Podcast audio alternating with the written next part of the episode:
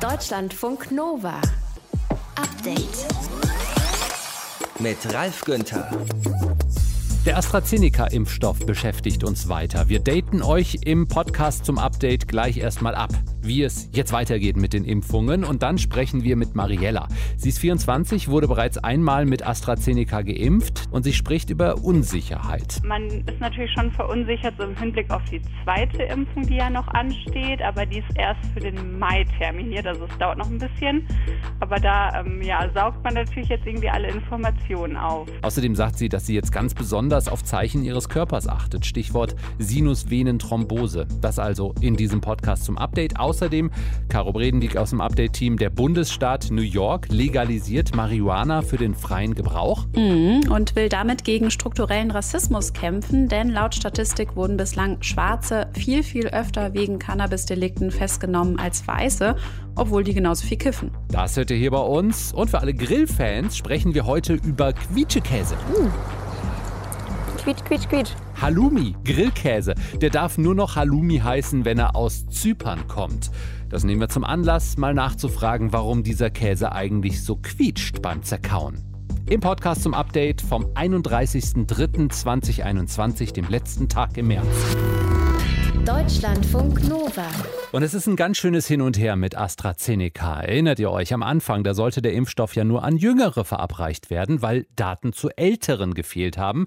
Und jetzt die Ansage AstraZeneca nur an Ältere. Das wissen wir seit gestern Abend. Denn man will Berichte über mögliche Nebenwirkungen prüfen, die bisher eher bei Jüngeren aufgetreten sind, bei jüngeren Frauen meistens. Es ist verwirrend. Wir klären ein wenig auf, auch heute. Aglaya Dane aus den Deutschlandfunk Nova Nachrichten. Was gilt denn jetzt? Wer bekommt alles AstraZeneca? Noch? Erstmal in erster Linie nur ältere, also über 60 Jahre. Und Grundlage ist da die neue Empfehlung der STIKO, der Ständigen Impfkommission. Und die hat eben reagiert auf diese Berichte über Reaktionen nach Impfungen, Stichwort Sinus, Venen, Thrombosen, das Wort haben wir jetzt alle gelernt.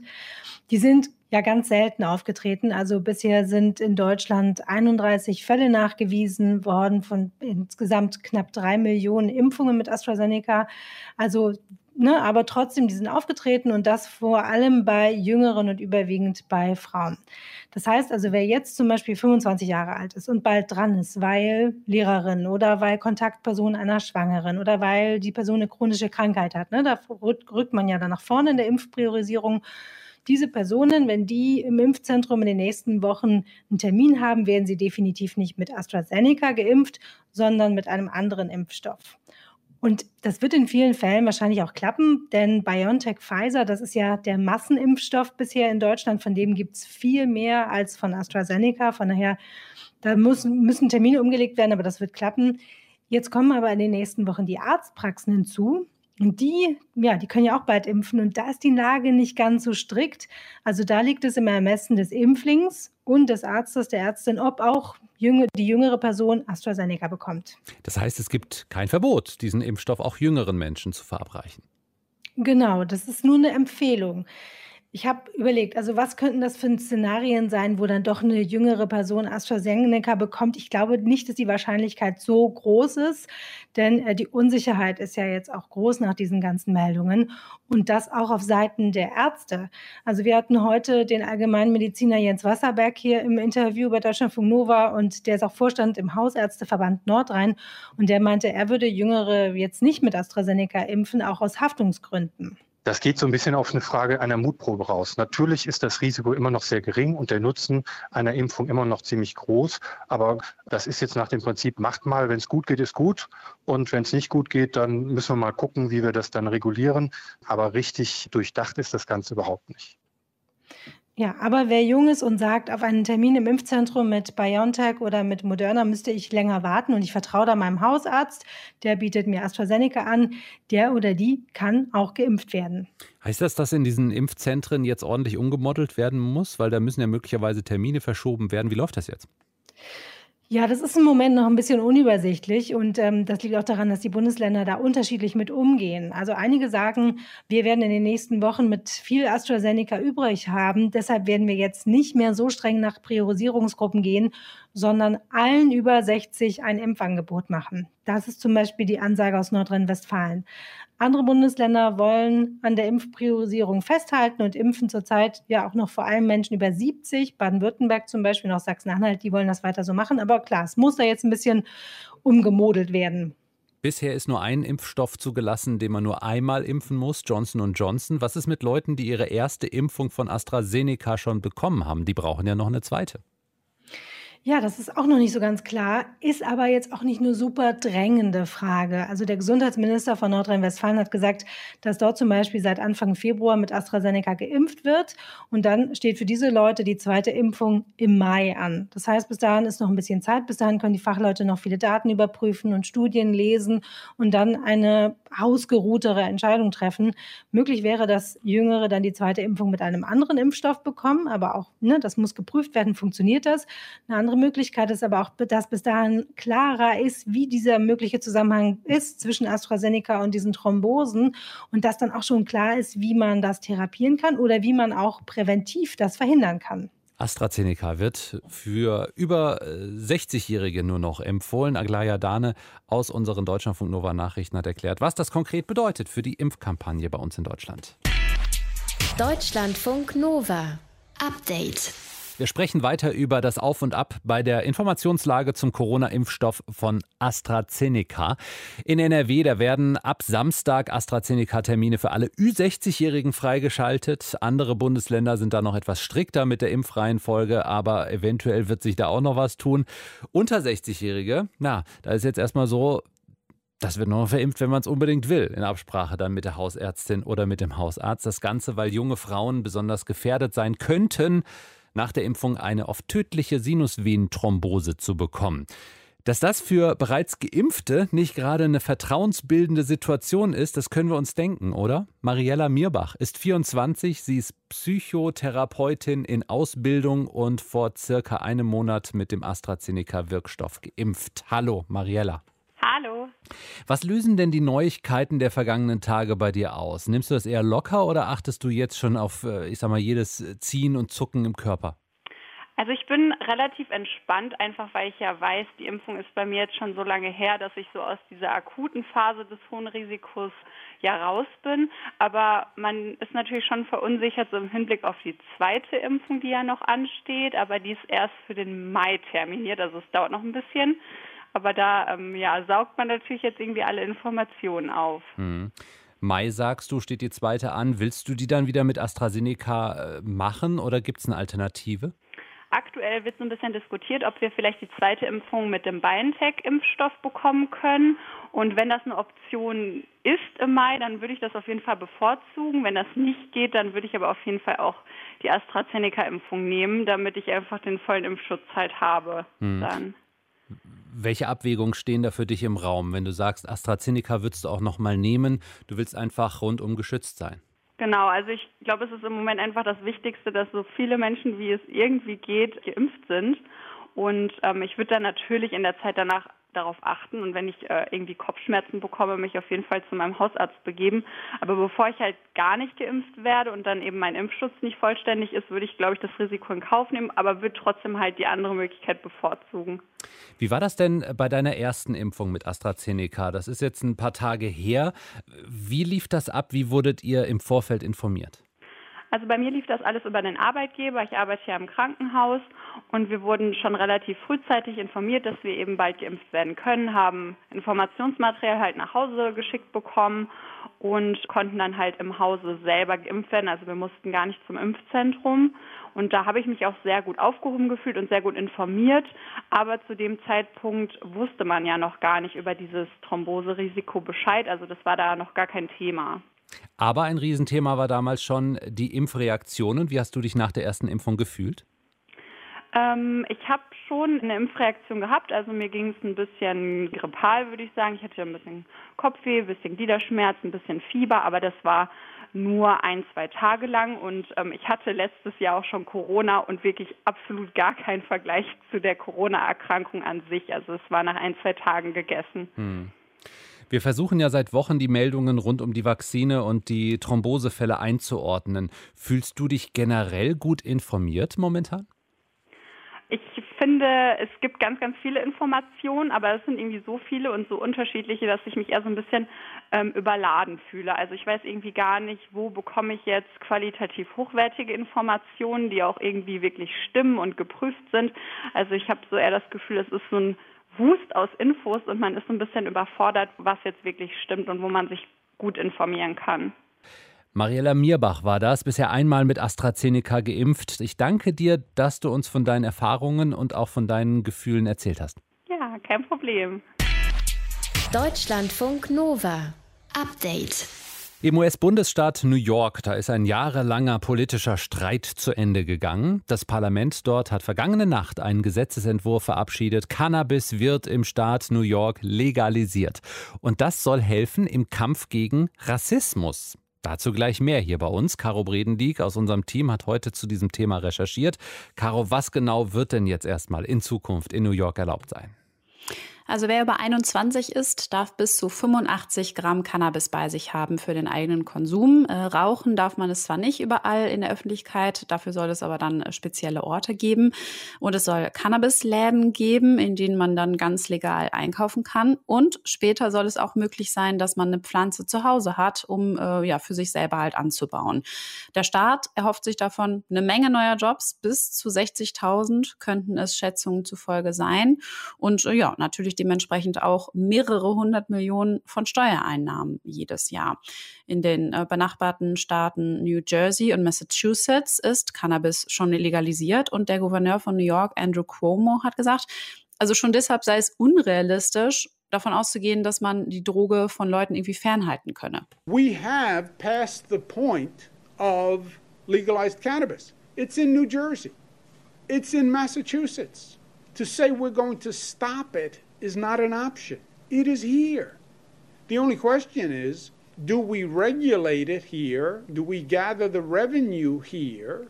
Or do we have people driving to New Jersey Also äh, anstatt dass die Leute dann in Cannabis-Shops in New Jersey einkaufen, sagt er, äh, dann doch lieber bei uns hier in New York und dann können wir auch davon profitieren. So, und du hast gerade schon New Jersey angesprochen, Massachusetts hast du auch erwähnt, aber es gibt noch eine ganze Reihe mehr US-Staaten, in denen Cannabis äh, legal ist, auch schon seit längerem. Das ging ja in den vergangenen hm. Jahren zack, zack, zack. Ja, also zum medizinischen Gebrauch ist es mittlerweile fast überall erlaubt, aber auch für den Freizeitbedarf sind es schon über ein Dutzend Staaten. Und äh, bei der US-Wahl im November, da wurde nicht nur über den Präsidenten abgestimmt tatsächlich, sondern in vielen Staaten konnten BürgerInnen bei der Gelegenheit auch noch ihr Kreuzchen machen zu anderen Fragen, die ihren äh, Staat jeweils betreffen. Und da hat äh, eben zum Beispiel in Montana die Mehrheit der Menschen auch gesagt, äh, ja, die Regeln für Cannabis, die sollen bei uns bitte schön gelockert werden. Also da werden in nächster Zeit noch einige Staaten dazukommen zu der Liste. Und ähm, ja, auch die erhoffen sich natürlich da hohe Steuereinnahmen. Aber das Interessante ist, finde ich, ähm, das war zum Beispiel in New York gar nicht so die Hauptmotivation, sondern äh, die Legalisierung da soll helfen beim Kampf gegen Rassismus. So, und das wollen wir jetzt genauer erklären. Da sind wir beim eigentlichen Thema. Wie hängen Cannabis und Rassismus zusammen? Ja, also wer in New York in den letzten Jahren festgenommen wurde, der hat statistisch gesehen meistens gegen Cannabis-Regeln verstoßen. Das sagt die Bürgerrechtsorganisation ACLU. Aber obwohl Schwarze und Weiße eigentlich ungefähr gleich viel konsumieren, spiegelt sich das überhaupt nicht wieder in den Strafverfolgungszahlen der Behörden, weil Schwarze werden laut der ACLU über viermal öfter wegen Gras verhaftet als Weiße und in Brooklyn und Manhattan sogar neunmal öfter. Das ExpertInnen äh, gehen davon aus, dass die Polizei bewusst oder unbewusst häufiger schwarze Menschen kontrolliert und dann eben auch wegen Cannabis festgenommen hat. Und äh, bis jetzt konnten PolizistInnen äh, zum Beispiel Autos durchsuchen und als Begründung reichte, ähm, dass sie sagen, sie hatten äh, Marihuana gerochen oder vielleicht auch angeblich gerochen. Also da gab es natürlich relativ viel Spielraum. Das geht in Zukunft nicht mehr. Und die Behörden machen jetzt auch einmal äh, Tabula rasa quasi durch die Polizeiakten. Ähm, alle Einträge wegen Cannabis-Delikten, die in Zukunft legal sind, werden jetzt nachträglich gelöscht. Und ähm, ja, ich könnte mir vorstellen, das heißt wahrscheinlich dann auch für Tausende, äh, vor allem schwarze Menschen, ähm, dass sie dann vielleicht wieder bessere Jobchancen haben, wenn ihre Polizeiakte dann leer ist. Schauen wir mal auf uns. In Deutschland ist Cannabis grundsätzlich nicht legal, außer zum Beispiel für den medizinischen Gebrauch, aber auch sehr reguliert. Wie ist denn die Lage hier? Welche Rolle spielen Cannabis-Delikte so ganz generell? Also Cannabis ist äh, bei uns mit Abstand, mit weitem Abstand äh, das Rauschgift, das am meisten gehandelt wird, beziehungsweise wo die Behörden die meisten Straftaten registrieren. Und in den Statistiken vom Bundeskriminalamt wird bei den Drogendelikten meistens unterschieden zwischen Deutsch und Nicht-Deutsch. 2019 waren bei Straftaten im Zusammenhang mit Cannabis zwei Drittel der Tatverdächtigen Deutsche. Also ein Drittel hatte einen anderen Pass, die meisten einen türkischen, syrischen oder polnischen. Aus diesen Zahlen kann man jetzt natürlich nicht lesen, ob bei uns zum Beispiel auch People of Color eher kontrolliert werden als Menschen, die, mhm. ich sag mal, biodeutsch aussehen. Hm, nee, also dazu habe ich auch keine Erhebungen gefunden. Hm, Fakt ist aber, und das sagt auch das Bundeskriminalamt, Rauschgiftkriminalität ist eine Kontrollkriminalität. Das heißt, die meisten Taten fliegen auf, weil die Polizei aus eigener Initiative Orte oder Personen kontrolliert. Anders als zum Beispiel bei Gewaltverbrechen, äh, da gibt's, also bei Drogen gibt es ja nicht so richtig Opfer im klassischen Sinne, sage ich mal, die dann sozusagen zur Polizei gehen und anzeigen, hallo, da hat mir jemand Drogen verkauft. Das passiert halt äh, so gut wie nie. Aber bei Kontrollen kommen wir natürlich wieder zu Fragen wie, gibt es dann da Racial Profiling? Das ist ja eigentlich Diskriminierung, also verboten, aber trotzdem seit Jahren ein Diskussionsthema bei uns. Und die Frage steht halt schon im Raum, werden bestimmte Personengruppen vielleicht nur aufgrund ihres Aussehens besonders häufig gebeten, mal bitte den Tascheninhalt zu präsentieren. In New York jedenfalls wird Cannabis jetzt legalisiert, vor allem auch um gegen strukturellen Rassismus vorzugehen. Caro Bredendieck hatte die Details hier in Deutschlandfunk Nova. Deutschlandfunk Nova. Update. Die Fußballnationalmannschaft der Männer, die hat gleich um 2045 ihr nächstes Spiel, Qualifikationsspiel für die Weltmeisterschaft nächstes Jahr in Katar und zwar gegen Nordmazedonien. Es wird ja kritisch gesehen, diese Veranstaltung, die Weltmeisterschaft in dem Emirat Katar, wegen der Menschenrechtslage dort. Und die Nationalspieler scheint das zunehmend auch zu stören. Gab schon zwei Protestaktionen vergangene Woche beim ersten Qualispiel gegen Island.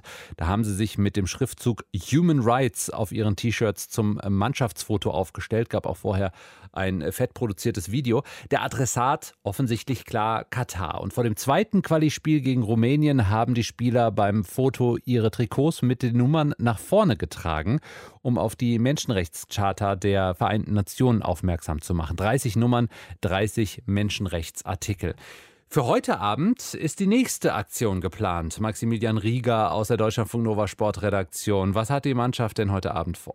Das ist tatsächlich noch nicht ganz klar. Du hast die zwei Aktionen ja aus den anderen Länderspielen gerade angesprochen. Sowas ähnliches wird es heute offenbar auch geben. Das hat zumindest Verteidiger Robin Gosens im NDR-Bundesliga-Podcast schon mal angekündigt. Ja, auch da haben wir uns wieder was einfallen lassen, weil wir glauben, dass, äh, dass man schon nachhaltig jetzt auch darauf aufmerksam machen müssen. Und ich glaube, es gibt äh, nach wie vor äh, Nachholbedarf und ich glaube, dass Menschenrechte definitiv nicht verhandelbar sind. Und da wollen wir halt eine gewisse Nachhaltigkeit reinbringen. Ähm, was es dann wird, seht, seht ihr dann. Also egal, was es dann wird, wir hören da auch raus, dass das heute nicht die letzte Aktion gewesen sein wird. Ist das jetzt auf einmal eine politische Nationalmannschaft? Sprich, äh, kommt das aus den Spielern selbst oder ist das vom DFB orchestriert?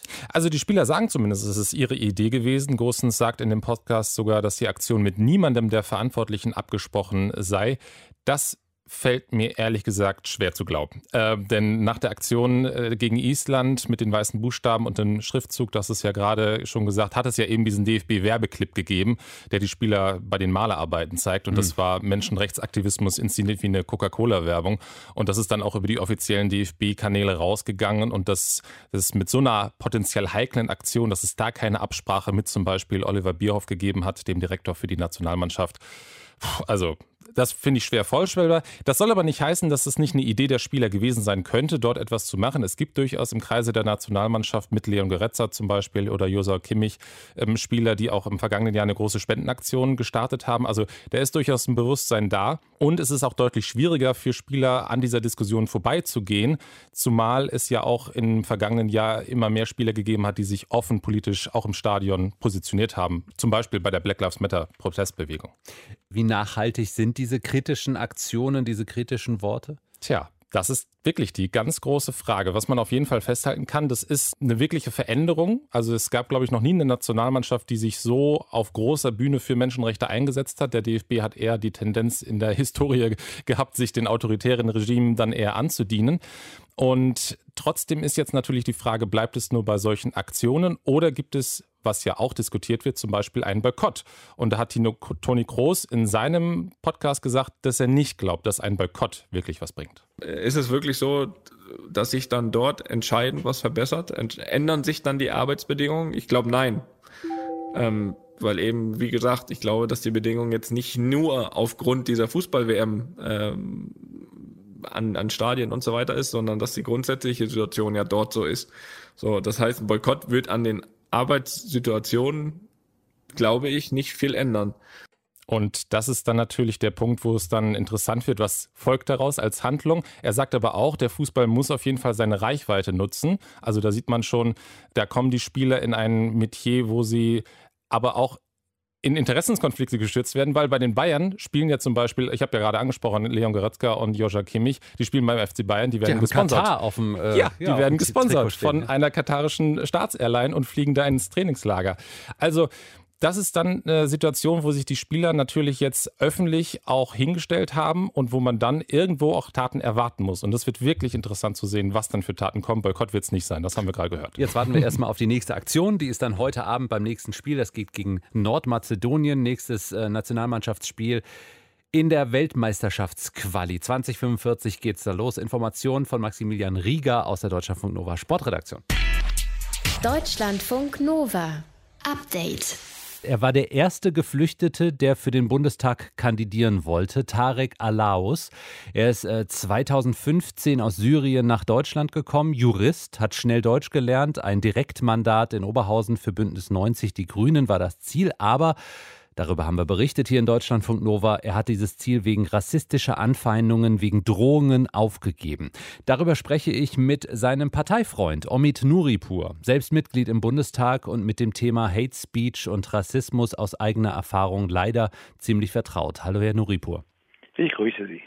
Können Sie die Entscheidung von Tarek Alaus nachvollziehen? Ja, sehr. Und es ist extrem traurig, dass äh, die Leute, die sich ehrenamtlich in diesem Land engagieren, die ihre Freizeit aufopfern, um Ziele zu erreichen, die wirklich fürs Allgemeinwohl relevant sind, mittlerweile einem solchen Hass und einer solchen Gefahr ausgesetzt sind, dass sie alle, jede einzelne Person von ihnen für sich entscheiden müssen, ob sie sich das antun wollen oder nicht. Hat Ihre Partei Alaus ausreichend unterstützt? Ich habe äh, die Tage auch sehr viel telefoniert mit Leuten vor Ort und Leuten in seinem Umfeld im Landesverband und es ist ja sehr viel Aufmerksamkeit für seine Kandidatur da gewesen von Anfang an. Und es gab dementsprechend auch nach meinem Wissen immer ein Netzwerk von Leuten, die um ihn äh, waren und versucht haben, ihn auch zu schützen und ihm auch zu helfen.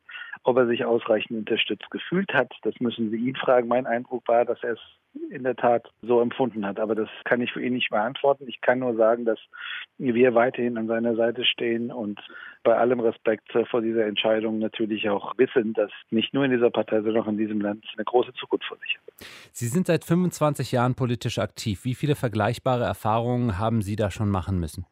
Das ist ja eine, eine Geschichte, die mittlerweile leider Gottes zur Jobbeschreibung gehört, wobei ich sagen muss, ich bin Bundestagsabgeordneter. Wenn ich Drohungen habe, rufe ich das BKA an. Die sind für meinen Schutz zuständig.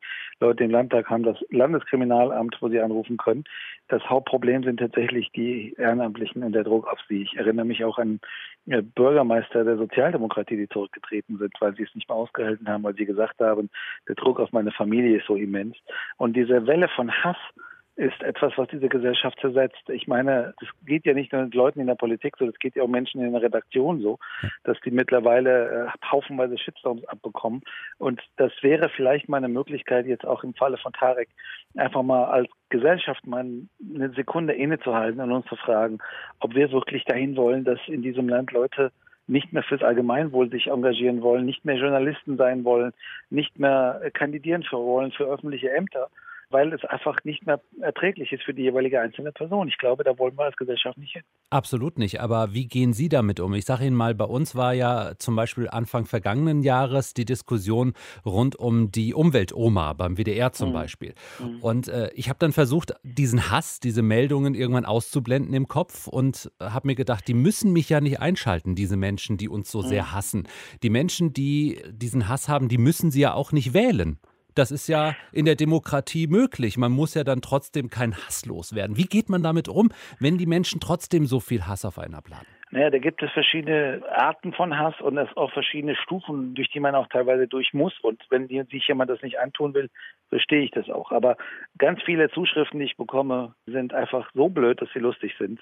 Mein Lieblingsbeispiel, ich bin ursprünglich aus dem Iran, ist du scheiß Araber, geh zurück in die Türkei. Das ist wörtlich zitiert und das ist so lustig, das ist schon wieder schon wieder gut. Dann gibt es natürlich Zuschriften, die sind einfach nur voller Hass und dann gibt es noch die Drohungen, wo man jeden Tag neu überlegen muss, äh, macht die Familie das mit? Es betrifft ja auch die, die können ja nichts dafür, dass ich politisch aktiv bin. Das tut natürlich Hölle weh und ja, ich äh, gehe damit ungefähr so um, wie Sie es gerade formuliert haben. Äh, mir wird immer wieder klar, die Leute wollen nicht, dass ich meine Arbeit mache. Die haben ein Problem damit, dass ich hier bin, dass ich hier existiere und dass ich diese Arbeit mache. Und die beste Antwort, die ich darauf geben kann, ist, dass ich einfach meine Arbeit weiter fortsetze nach bestem Wissen und Gewissen und nicht versuche, diese Leute zu therapieren. Die, das ist ihr Problem, dass sie mich nicht ertragen. Die, die sollten über ihr Leben und über die Art und Weise, wie sie mit Mitmenschen umgehen, selbst nachdenken müssen. Und das ist nicht mein Job. Aber unter dem Strich ist es auch eine Geschichte, die halt auch wachsen muss in jemandem. Man wird natürlich ein äh, bisschen immunisierter, wenn man schon ein paar Shitstorms mitgemacht hat. Wenn man entdeckt hat, dass ganz viele Leute, die jemanden beschimpfen, tatsächlich keine Leute sind oder Bots, dass es Trollfabriken gibt und äh, vieles andere mehr, dann macht es auch weit erträglicher, weil man sieht, dass dieser Hass teilweise auch orchestriert. Und ist das die Message, die Sie auch jungen äh, Nachwuchspolitikern mitgeben, die Migrationsgeschichte haben? Also äh, versuchen das auszublenden, dann auch mal zu sagen, das sind vielleicht auch Trolls und Bots? Das ist sicher richtig, das muss ich denen auch mitgehen, tue ich auch, aber meine wichtigste Botschaft an diese Leute ist, wenn ihr nicht Gesicht zeigt, wird sich auf lange Sicht nichts ändern in diesem Land. Und wir wollen alle am Ende dahin, dass es am Ende nicht relevant ist, wo wir herkommen, sondern wo wir alle zusammen hinwollen. Und diesen Weg zusammen zu gehen, den wird es nicht geben, wenn es nicht Vorbilder gibt. Wenn es nicht Leute gibt, die ihr Gesicht hergeben für Kampagnen, die auch mal was aushalten, auch wenn es teilweise wirklich unerträglich ist. Und nein, es muss nicht jeder alles aushalten. Aber wenn wir da einmal durch sind, dann wird am Ende hoffentlich diese Gesellschaft nicht nur im Kampf gegen Rassismus, sondern gegen Sexismus, Antisemitismus, gegen jegliche Art von Menschenverachtung auch ein Stückchen hoffentlich einen weiteren Weg gegangen sind, eine bessere Gesellschaft. Rassistische Anfeindungen, Drohungen gegenüber Politikerinnen und Politikern. Darüber haben wir gesprochen mit Omid Nuripur für die Grünen im Bundestag. Ich danke Ihnen für die Zeit. Ich danke Ihnen. Deutschlandfunk Nova. Update. Leider nicht die ganze Woche, aber teilweise war bestes Grillwetter. Heute bis zu 25 Grad. Und da hat es teilweise beim Essen auch wieder gequietscht. Mmh. Quietsch, quietsch, quietsch. Halloumi, vegetarischer Grillspaß. Ein halbfester Käse knackt und knuspert nicht beim Kauen, sondern quietscht. Die Zyprioten, die haben nach Jahren des Streits jetzt das Herkunftsrecht auf Halloumi bekommen. Habt ihr vielleicht mitbekommen, nur noch Halloumi aus Zypern darf auch wirklich Halloumi heißen. Aber was macht Halloumi zu Halloumi? Bespreche ich mit der Käsesommelier Melanie Keuthan. Hallo, grüß dich. Hallo. Halloumi ist das nicht einfach nur fester, salziger Mozzarella oder was macht ihn so einzigartig? Ah, nee, nicht ganz. Also Mozzarella, der klassische oder das Original wird aus Büffelmilch hergestellt und ähm, beim Halloumi wird hauptsächlich Schaf oder auch Ziegenmilch und auch ein bisschen Kuhmilch verwendet, darf gemischt oder auch pur sein. Das heißt, es geht schon mal in eine ganz andere Milchrichtung. So, und äh, Menschen, die gar nicht so gerne Käse mögen, zumindest nicht diesen käsigen äh, Geschmack oder manchmal auch den, den Stinkekäse-Geschmack, sondern vielleicht eher so Mozzarella, für die ist dann Halloumi durchaus was. Also ich denke ja, weil er eben sehr mild ist, er hat etwas höheren Salzgehalt. Ähm, aber ich sag mal, wenn man gerne milde Käse isst, auch so in Richtung Feta-Richtung, dann sollte man Halloumi echt mal probieren. Hm. Tolle Alternative. Wieso quietscht der denn so? Das liegt an der Herstellung. Also eigentlich ist es recht nüchtern erklärt. Ähm, es liegt an dem Erhitzungsverfahren. Der wird äh, nochmal so auf ungefähr 90 Grad erhitzt, wenn er in kleine Blöcke geschnitten ähm, wird. Und dadurch äh, wird die Struktur des Eiweißes verändert. Und ähm, der hohe pH-Wert, das heißt die Säuerung, die vorher bei der Herstellung stattfindet, die macht dann letztendlich diese Konsistenz aus, was wir so als Quietschen empfinden, wenn wir den essen. Wenn wir einen Gouda, einen Block Gouda auf den Grill legen, äh, dann gibt es eine ordentliche Sauerei. Warum schmilzt der Halloumi nicht beim Grillen? Das liegt eben an dem Erhitzen. Das Eiweiß ist quasi, ähm, ja, bekommt eine andere Struktur, das heißt, es gerinnt und ähm, dadurch verfließt oder zerfließt er nur noch so ganz, ganz leicht. Also er wird ja weich, das kommt halt durch die Wärme, aber er haut nicht so ab wie ein Gouda, sage ich mal. Also er ist also auf jeden Fall nicht diesen Schmelzfaktor. Hm. Das liegt an der Herstellung. Was heißt jetzt diese Entscheidung für Zypern für uns alle? Wird das Halloumi-Sandwich jetzt teurer oder Heißt dieses Sandwich jetzt bald anders? Quietschekäse-Sandwich zum Beispiel, also wenn der Käse nicht aus Zypern kommt? Also ähm, ja, es wird wahrscheinlich wieder andere Namen geben. Wir hatten das vor Jahren ähm, im Bereich Feta, das hat ja auch mit Griechenland zu tun. Ähm, das Schöne ist, der Verbraucher weiß dann einfach, er hat ein Original. Es kommt wirklich dieser Käse von Zypern, der wird nach den traditionellen Rezepturen hergestellt und alles andere bekommt dann wahrscheinlich eher Fantasienamen. Ich denke mal, das wird dann in Richtung Grillkäse gehen oder so. Und Quietsch ist ganz witzig. mal sehen, was da so kommt und passiert. So, direkt die Marke angemeldet. Quietschekäse. Nein. ja.